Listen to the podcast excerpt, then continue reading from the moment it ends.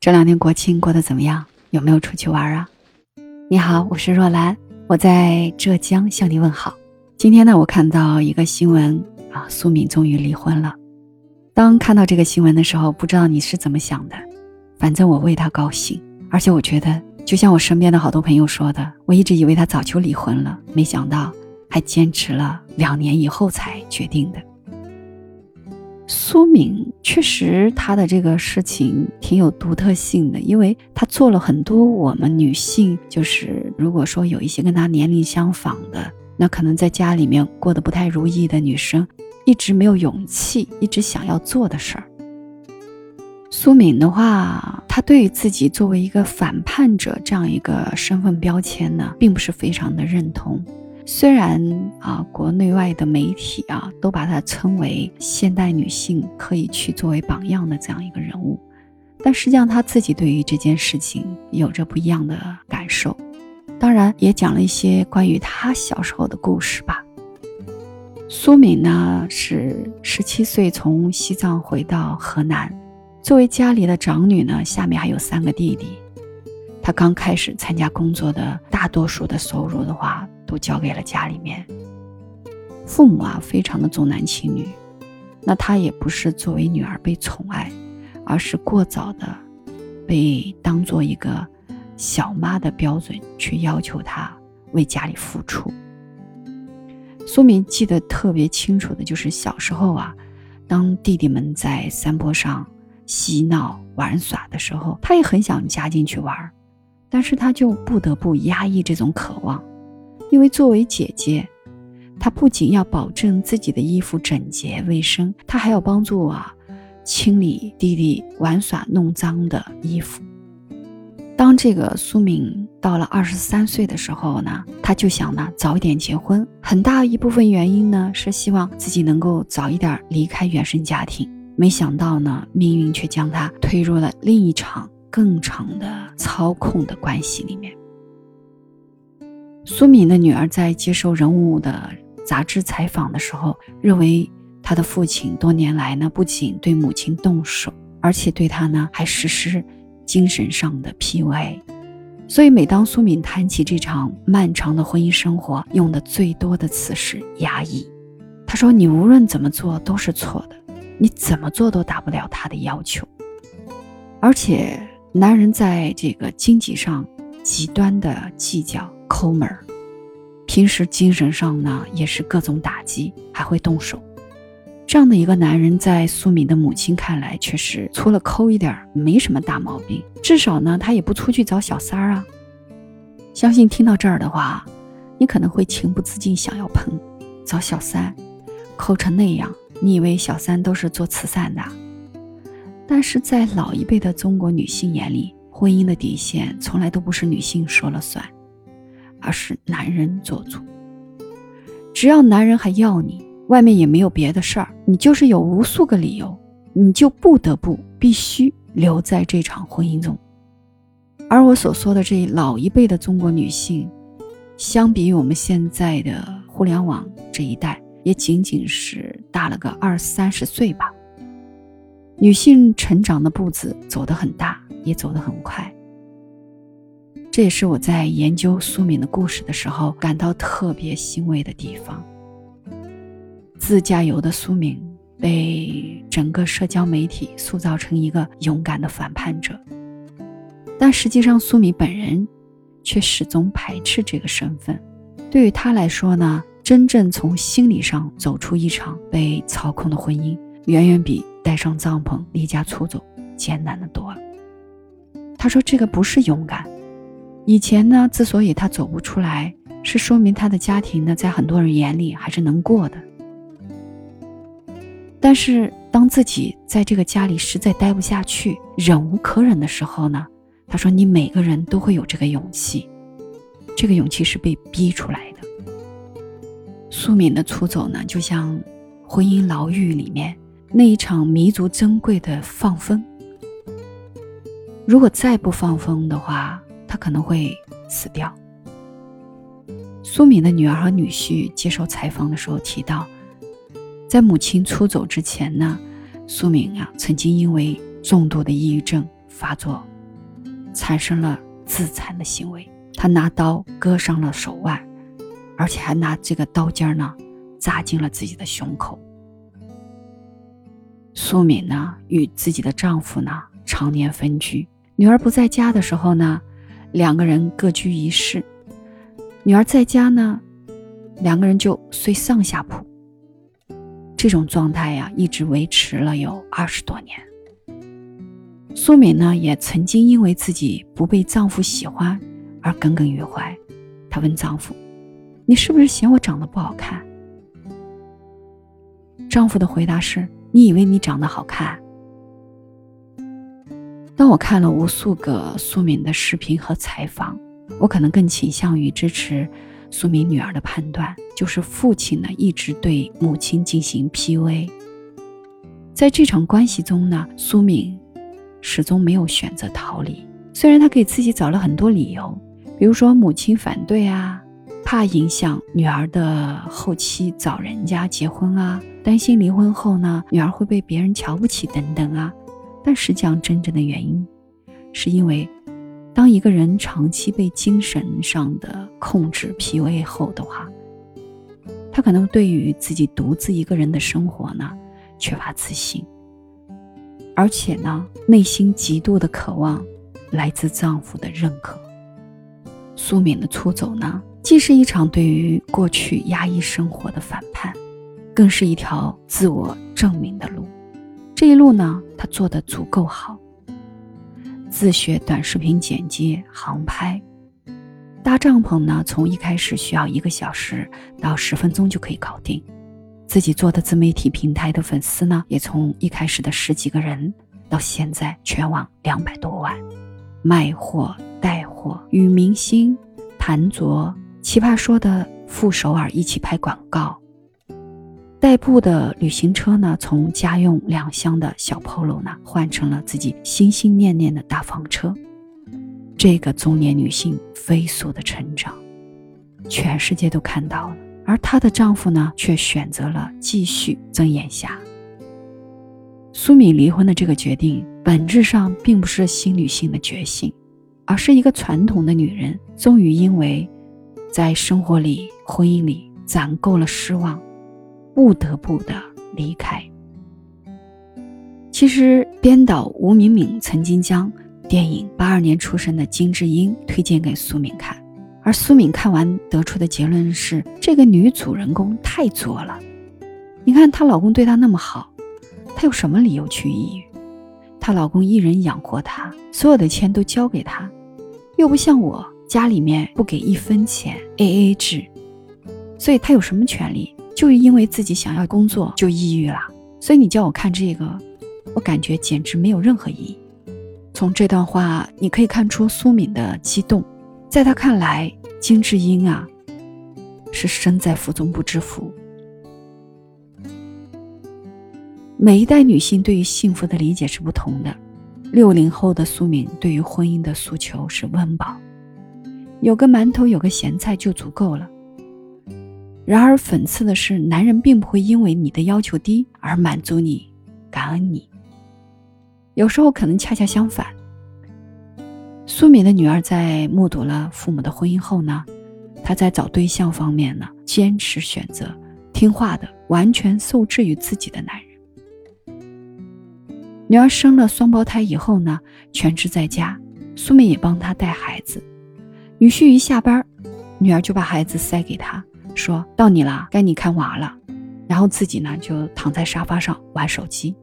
女儿对于女婿的这种态度和行为呢，会让苏敏感到惶恐。在苏敏看来呢，男人赚钱养家，而且把钱交给了女人，就已经是一个好男人的完美标准了。有一个细节特别有意思，就是苏敏自驾游开车离家之前的那个早晨，她把女婿的鞋子都洗干净了才出门。后来有记者试图挖掘这件事情背后的深层原因，苏敏突然情绪失控了，说：“我自己做任何事情都没有想过为什么，我有什么想法？我什么想法都没有。”在这里呢，若兰感觉到。对于思考的逃避，可能是苏敏长期被男人精神控制后的一种无意识的自我保护。在面对自己那个痛苦万分、千疮百孔的生活里，思考不能改变任何结果，可能只会让他更加痛苦，所以他就放弃思考。苏敏的女儿这样描述母亲的生活：我爸爸对我妈各种指责，他心情不好呢，我妈就有压力，就觉得他做好饭了，多干点活，他就能得到对方的一个好脸色。显然呢，苏敏是好强的，好强本来是一个优点。但是，当你进入到不平等的婚姻关系，好强就成为一种陷阱，变成了什么？我要证明给你看。如果苏敏很早就在这个婚姻里摆烂，或者掉头就走，我相信她也不会有这么强烈的压抑感和挫败感了。二零二零年，苏敏决定离开的时候，丈夫时常对她说的一句话是。你出去不了几天就得回来。两年过去了，苏明在今年的中秋节前呢，第一次选择回家。她不仅打破了丈夫的预言，而且还赚了钱，买了新车，再也不需要使用丈夫的 ETC，两人也不必要为钱发生任何的争执了。听上去，似乎因为钱导致的生活里的很多的矛盾和冲突。没了，因为这曾经是两个人最大的矛盾，就是经济矛盾。随着苏敏会赚钱了，这个矛盾应该迎刃而解了啊！而且她的丈夫长达两年的时间可以进行自我反思，去听听网上的声音，也知道了这个世界正在发生什么样的改变。而仅仅二十五天之前，苏敏在这次回乡途中接受人物采访。对于离婚，他依然坚持反对意见。他说：“我抱有期待，他有改善的态度。也许通过这一段时间的反省，他能够认识到他自己的错误。我希望我们两个能够平心静气的谈谈。我希望我们一个大家庭和和睦睦的过下去。”然而，当他回到家，这一切希望都破碎了。两年没有联系的丈夫见到她的第一句话就是质问她：“你回来干嘛？”你是不是混不下去了？这个无意中录下的视频里，还有对方摔碗的声音。你还知道回来啊？混不下去了，是不是啊？回来啦。苏敏在长达两年的时间里，她变了，变得可以看到更加广阔的世界。她以为这个新世界对于每个人都是平等的，以为每个人都在接受着新世界的春风和洗礼。而她没有想到，这个男人依然坚持留在原地，坚持对她的打压与否定，因为那里是他的主场，是他作为一个男人的尊严所在。我特别理解在路上的两年从来没有松口说要离婚的苏敏，为什么会在回家的那一瞬间突然决定要离婚了？因为那是他所有的希望与梦想破碎的声音。以前呢，在面对不公平和压抑的时候，他有独门的麻药，就是自我反省，觉得自己是不是不够好，做的不够多。如今呢，随着他走出去了，他变得越来越好，越来越强。这个麻药失灵了，他再也不能够欺骗自己。男人对你不好，是因为你不够优秀吗？如今呢，随着他变得越来越好，越来越强。这个麻药失灵了，他再也不能欺骗自己。男人对自己不好，是因为自己不够优秀。苏敏的绝望来自于你就是再优秀，他一样不待见你。在这段关系里，苏敏既没有希望，也没有方向了。离婚呢，就变成了他唯一的选择。对此，我表示支持、理解，并且恭喜和欢呼。人生苦短，彼此放过吧。对于苏敏决定离婚呢，网上有很多的议论。有一种声音说是苏敏啊，抛夫两年了，凭什么要丈夫给她好脸色？如果你是一个男人这样做，全网现在还会不会大骂渣男？而这种声音的偏差就在于他刻意的忽略了苏敏出走之前的故事，把一个长期被打压、被家暴、一个出色的完成了所有的传统母职的任务的，甚至把女儿的孩子都送进幼儿园后才抽出时间考虑自己的中年女性的出走，等同于一生放荡不羁、不负责任的老少年。我觉得这种判断显然是有失公允的。苏敏的出走是被迫的，就像她自己说的：“但凡能在家里待下去，都不会有勇气选择离开。”还有一种争论，说是苏敏靠短视频赚钱了，所以把家里这个事儿呢当成流量，丈夫变成一个可怜的人，变成她的营销工具，把这种饭圈思维强加于一个传统婚姻的受害者。最大的害处就是会让更多的苏敏们不敢反抗。苏敏现在全网已经有二百多万个粉丝，她自己也承接了一些户内外的产品推广，价格一两千到五六千不等，也会卖卖货。说到这儿，我其实是希望她能够多赚点钱。拍视频是一种创作，所有的自媒体创作都应该被尊重。而最高级的尊重，就是让这个创作者过上好生活。钱是女人的胆，希望苏敏有一天不再为钱着急，也不会因为无意中得知丈夫的退休金有六千多块，却一直对他隐瞒呢而感到绝望。在八二年出生的金智英里面探讨的是女性如何与男性拥有平等的权利，其实是现代女性如何努力够到平权的上限。而在苏敏的身上，我们看到的却是传统女性忍耐的底线。苏敏绝不是爽剧的女主，年龄、阅历和经历注定了她的反抗带有纠结和不完美。她甚至都没有办法理解金智英们、苏敏们追求的是，但凡日子能过下去，就坚持过下去。而现实给她的教训却是：你一味的退让。造成了现在，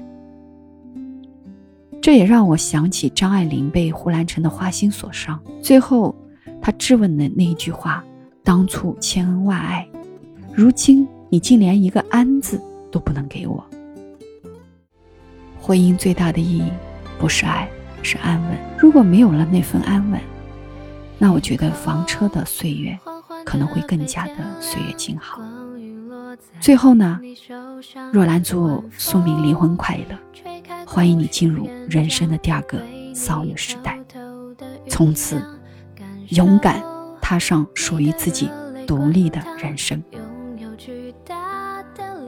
听到这儿，如果你也有相同的感受，或者一直想要去做一个勇敢的人，去跳出过往的束缚的话，若兰支持你。当然，如果你有不同的一些想法，欢迎你在我的下方留言。我是若兰我在这儿等你。你是落在我世界里的一束光向我奔来万物都生长。你的温柔如此的张扬也让我